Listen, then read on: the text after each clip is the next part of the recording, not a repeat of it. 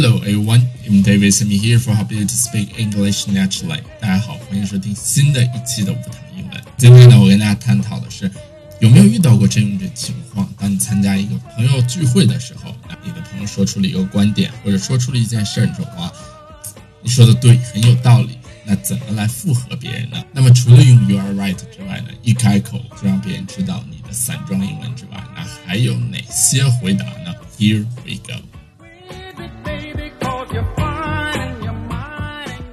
最为常见的说法呢叫 absolutely，那这个词呢大家可能比较常见，但具体怎么用呢？那比如说我们来看，I believe Trump will be destroyed America if he to be president for the U.S. for the next five years。啊，我觉得川建国呢再当美国总统的话，美帝就完犊子了。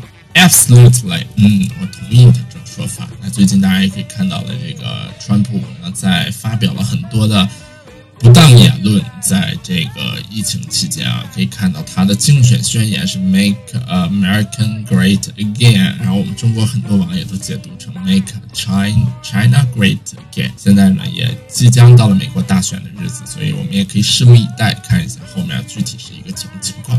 另外哈，absolutely 相近的还有 definitely 和、exactly，同样的也有附和的一个表示同意的说法。比如说，the only thing could save 罗志祥 is that they launch the vaccine of the COVID-19.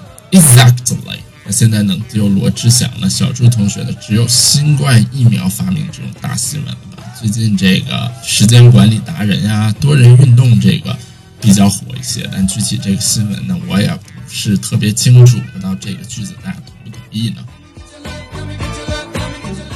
那另外有两种表达方式呢，同样的效果还有 That's true, That's for sure 这样的意思。